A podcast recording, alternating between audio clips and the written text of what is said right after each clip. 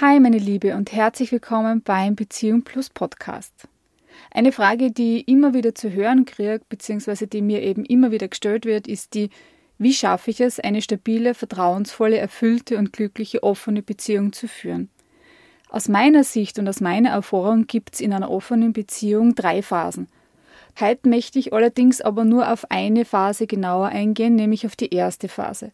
Somit erfährst du in der Folge jetzt, welche drei Schwerpunkte meiner Meinung nach in dieser ersten Phase liegen, was in den einzelnen Punkten wichtig ist und wie du heute schon etwas tun kannst dafür, um in dieser Phase weiterzukommen. Das heißt, du kriegst von mir pro Schwerpunkt einen Tipp. Na, hast Lust drauf, deine Reise jetzt mit mir zu starten? Dann würde ich sagen, lass uns loslegen. Hi und herzlich willkommen beim Beziehung Plus Podcast. Mein Name ist Barbara und ich bin deine Gastgeberin. Frei nach dem Motto sowohl es auch statt entweder oder nehme ich dich mit in meine Welt der offenen Beziehungen, Polyamorie, alternativen Beziehungsmodellen und der schönsten Nebensache der Welt. Lass uns ganz ohne Tabus über all das sprechen, wofür deine beste Freundin kein Verständnis hat und was du deinem Herzmenschen noch nicht anvertraust. Und jetzt spitz deine Ohren und los geht's in eine neue Folge.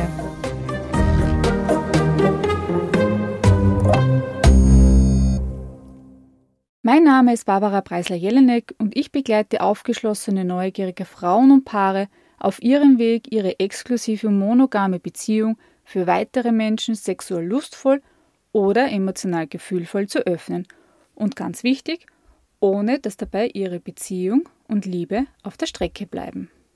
Was ist jetzt eigentlich diese erste Phase, von der ich ganz am Anfang gesprochen habe? Ich würde das jetzt so bezeichnen, das ist so die Phase von deiner Reise, wie du startest. Also wie du mutiger wirst und wie du selbstsicherer wirst, sodass du auch dann mit deinem Herzmenschen irgendwann auch über das Thema offene Beziehung sprechen kannst. Und in dieser Phase gibt es für mich ganz klar drei Schwerpunkte. Und zwar ist es auf der einen Seite die Beziehung zu dir. Es ist deine Sicht auf die Sexualität und wie du mit Sexualität umgehst. Und der dritte Schwerpunkt ist für mich deine Art, wie du kommunizierst. Lass uns gleich einmal in diesen ersten Schwerpunkt starten, nämlich diese Beziehung zu dir. Ich weiß, das klingt ein bisschen ausgelutscht und ein wenig abgedroschen, aber glaubst du mir, wenn er da sagt, dass deine Beziehung zu dir den Ton angibt für jede andere Beziehung in deinem Leben, die du führst? Das heißt, je besser du die kennst und je besser du mit dir klarkommst, umso einfacher wird es dann im Endeffekt auch einmal werden, eine offene Beziehung zu führen, wenn du dich dafür entscheiden willst. Ja. Ich wage jetzt einmal zu behaupten, dass du von deiner Prägung aus, also sprich von deiner Familie und von deiner Vorgeschichte her, jetzt nicht unbedingt auf eine offene Beziehung ausgelegt warst oder du das gesehen hast, dieses Modell, wie sowas gut funktionieren kann. Das heißt, du hast wahrscheinlich in deinem Kopf eine gewisse Vision davon, wie so eine Partnerschaft ausschauen soll, wie so der ideale Herzmensch bei dir ausschauen soll und was du da auch für eine Erwartungshaltung an deinen Herzmenschen hast. In einer offenen Beziehung kann ich dir jetzt schon sagen, wirst du wahrscheinlich einiges davon revidieren müssen. Es ist auch ganz wichtig, dir zum Anschauen, was sind da für Glaubenssätze dahinter? Gibt es da dieses Hollywood-Ideal, das in dir lebt? Dann kann halt das sein, dass das möglicherweise ein Stolperstein sein wird auf deinem Weg in eine offene Beziehung, zumindest. Oder sagen wir so, es wird ein Punkt sein, an dem du arbeiten darfst.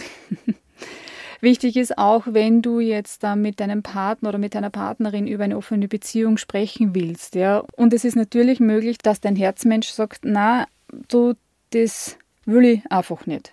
Das bin ich nicht, das will ich nicht, das interessiert mich nicht. Ja. Und möglicherweise, wenn es ganz schlimm hergeht, kann es auch sein, dass es dann eine Trennung ist. Ja, wobei schlimm dann unter Anführungszeichen ist. Ja. Natürlich, es war nicht beabsichtigt von dir, dass du vielleicht so eine Trennung herbeiführst, aber es ist immer auch dieses Risiko. Da ist es auch wichtig, dass du dir anschaust, was gibt mir sonst noch alles Halt in meinem Leben. Die Partnerschaft ist natürlich eine Haltsäule, aber sie soll nicht deine einzige Haltsäule sein in deinem Leben. Also ist es für mich auch ganz wichtig, dir das in diesem ersten Punkt auch anzuschauen. Ich habe vorher schon kurz die Glaubenssätze auch angesprochen, da geht es aber auch um Ängste und auch da sich klar zu machen, Hey, deine Ängste haben oft mit der Realität nicht wirklich was zu tun. Deine Angst will dich im Grunde ja eigentlich auch nur vor etwas schützen, im Normalfall davor verletzt zu werden. Weil wir eben auch nochmal beim Punkt Glaubenssätze sind.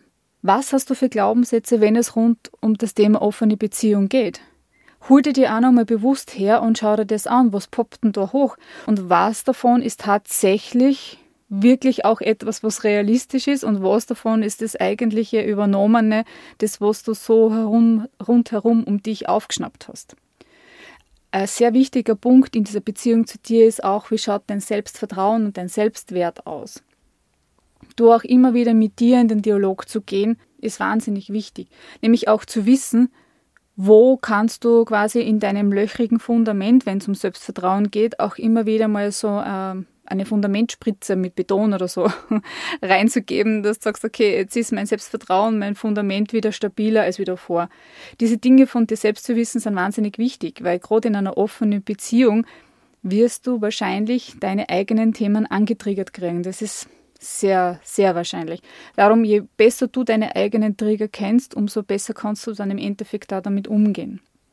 Es ist ebenso auch wichtig, dass du den Mut findest, um auch zu dir zu stehen, egal was der Rest rund um irgendwie davon hält. Ich weiß jetzt zwar nicht, wie es dir geht mit diesem ersten Schwerpunkt innerhalb dieser ersten Phase, aber ich könnte mir vorstellen, dass da durchaus Potenzial darin liegt, sich das genauer anzuschauen.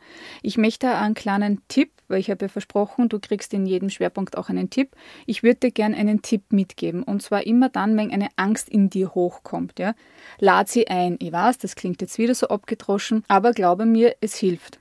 Und zwar gebe ich dir jetzt da drei Fragen mit, die du entweder in deinem täglichen Journaling bearbeiten kannst oder wenn du lieber auf Meditationen setzt, dann mach das Ganze in deiner Meditation am Morgen oder am Abend, um für dich da ein bisschen mehr Klarheit zu kriegen und auch um diese Angst vielleicht auch transformieren zu können. Also diese drei Fragen wären jetzt da. Was will dir deine Angst sagen? Lad sie wirklich dazu ein, dir das auch zu sagen. Wovor möchte sie dich beschützen? Und die dritte Frage, wie würde dein Leben ohne diese Angst aussehen? Als nächstes würde ich ganz gern auf deine Sexualität eingehen. Sexualität ist so ein ganz intimes und ein ganz sensibles Thema und das, wir sind es auch nicht gewohnt, dass wir im Prinzip darüber auch so offen mit irgendjemandem reden, beziehungsweise nicht einmal, dass wir uns selber gewisse Fragen stellen, da reden wir noch gar nicht von außenstehenden Personen. In der letzten Podcast-Folge habe ich ja auch schon kurz angerissen, dass wir Frauen ja eher dazu neigen, dass wir passiver sind, was jetzt die Sexualität betrifft. Und ich möchte da auch zwei so Dinge mitgeben, und zwar die anzuschauen, lebst du eher so eine selbstbestimmte Art von Sexualität? Sprich, lebst du deine Sexualität so, wie sie dir entspricht?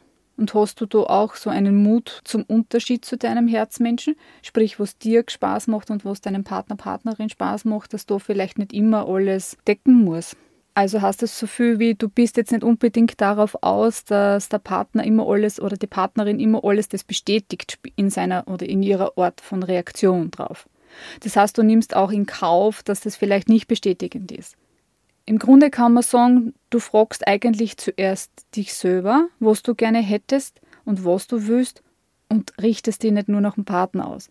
Weil die partnerschaftliche Sexualität ist nämlich genau das. Du wartest und schaust und machst und tust und hoffst, dass du für deinen Partner oder für deine Partnerin in irgendeiner Form eine Reaktion kriegst, die dich bestätigt.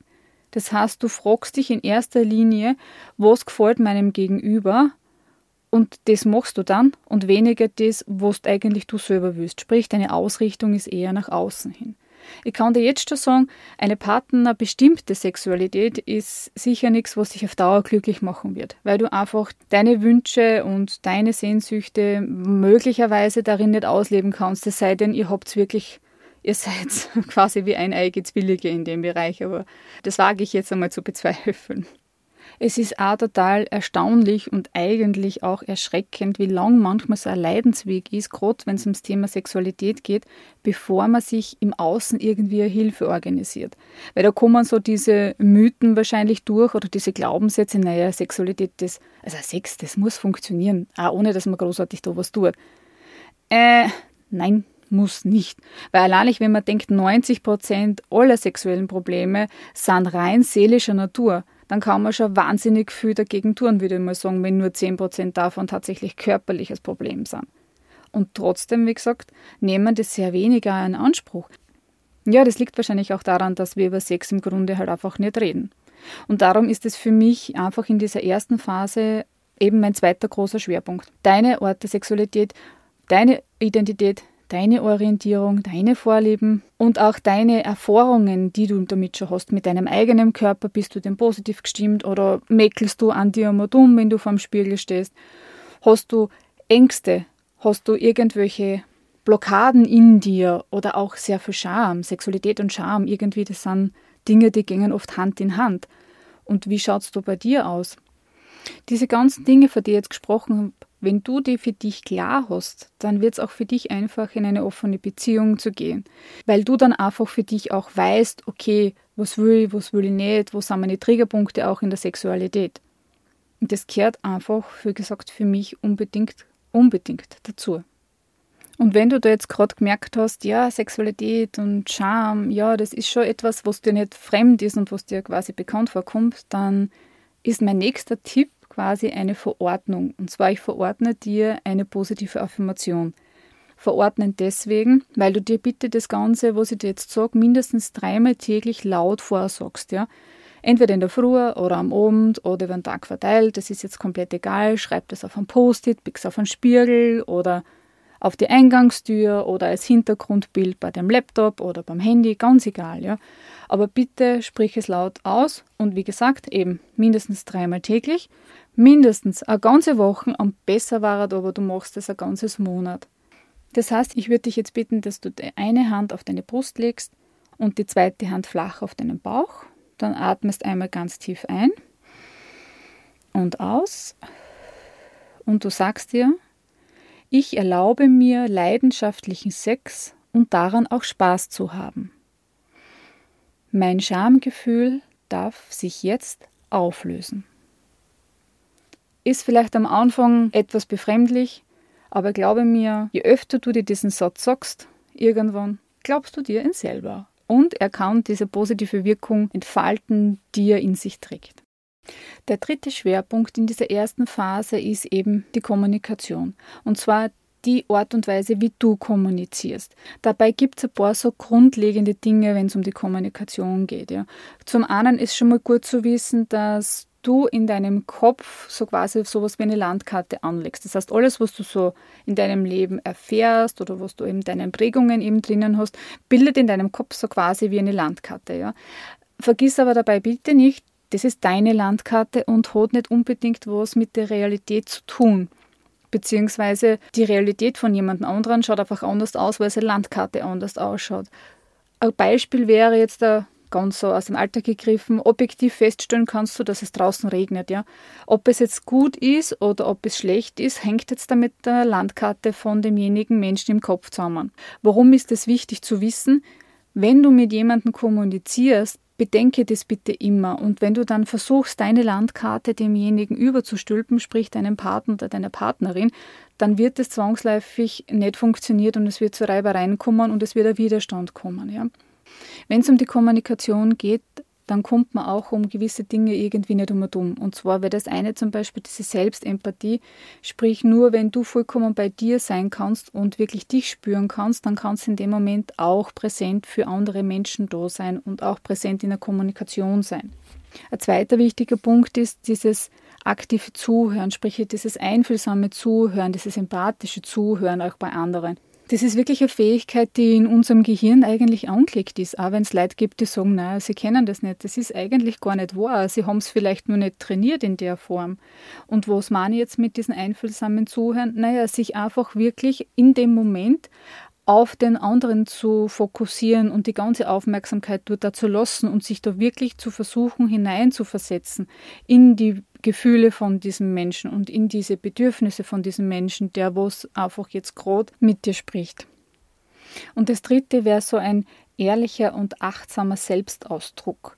Gewalt taucht immer dann in der Kommunikation auf mit den anderen, wenn wir glauben, dass unsere Gefühle durch das Verhalten von jemandem anderen verursacht werden und nicht dadurch, wo es in uns selber liegt, nämlich unsere Bedürfnisse, die in uns sind. Sprich, somit ist eigentlich die Gewalt in der Kommunikation immer auch eine Gewalt gegen uns, wenn wir unsere eigenen Bedürfnisse nicht wahrnehmen und wir unsere Bedürfnisse auch nicht hinterfragen und stattdessen andere Leute irgendwie dafür einsetzen, dass uns glücklich machen. Lange Rede, kurzer Sinn. Auf was wollte ich eigentlich raus? Und zwar, ich wollte raus auf die Bedürfnisse. Und zwar, dass grundsätzlich Bedürfnisse an sich niemals falsch sind. Es kann niemals falsch sein, dass ich das Bedürfnis habe nach, nach Sicherheit, nach Geborgenheit, nach Aufmerksamkeit, nach Selbstverwirklichung. Das Bedürfnis an sich, wie gesagt, ist niemals schlecht, sondern immer gut. Was jedoch nicht immer gut ist, ist die Strategie, die ich mir quasi zurechtgelegt habe, um mein Bedürfnis zu decken. Ein Problem kann dabei auch schon mal allein nicht dadurch auftreten, dass ich gar nicht weiß, was habe ich für Bedürfnis. Wir sind es so gewohnt, zu reagieren oft und nicht innezuhalten und zu horchen, okay, was ist mein Bedürfnis hinter dieser Emotion jetzt oder hinter dem Gefühl. Das ist jetzt quasi mein Tipp für diesen dritten Schwerpunkt in der ersten Phase und zwar ist es eine Beobachtungsaufgabe. Du darfst das auch gern aufschreiben. Bei welchem Thema hast du das Gefühl, dass dich deine Emotionen überrollen und du somit nie mehr achtsam in deiner Kommunikation sein kannst? Schau da bitte da genau an, welches Bedürfnis steckt dahinter. Ist es das Bedürfnis nach Ruhe, nach Ordnung, nach Sicherheit, nach Aufmerksamkeit, nach Anerkennung? Und dann im zweiten Schritt schau dir an, welche Strategie hast du bis jetzt verwendet, damit du zu diesem Bedürfnis kommst und welche Strategie könntest du vielleicht stattdessen wählen, damit du das Bedürfnis erfüllt kriegst. So, jetzt war ich eigentlich am Ende von der heutigen Folge und ich hoffe, ich habe da wieder einiges mitgeben können und auch den einen oder anderen Gedankenanstoß quasi auf deinem Weg in eine offene Beziehung. Ich würde mich total freuen, wenn du mir schreibst, wie es da mit dieser Folge gegangen ist, ob es dir gefallen hat und was du dir davon auch mitnehmen hast können. Du kannst mich gern auf Social Media anschreiben, sprich auf Facebook oder Instagram oder halt auch gern per E-Mail. Zum Schluss möchte ich dir jetzt nochmal mein PDF Let's Talk About 7 Tipps, wie du mit deinem Herzmenschen easy über Sex sprechen kannst, wärmstens ans Herz legen. Damit hast du nämlich zu den heutigen Tipps auch noch sieben weitere, die dich auf deiner Reise zu deiner selbstbestimmten Lust auch begleiten können. Den Link dazu findest du wie immer in den Show Notes oder auf meiner Homepage www.beziehungplus.at. Ich danke dir von Herzen, dass du heute wieder mit dabei warst und freue mich total drauf, wenn du mich das nächste Mal wieder hier besuchst. Und natürlich, vergiss nicht, du darfst auch gerne bleiben. Alles Liebe, deine Barbara.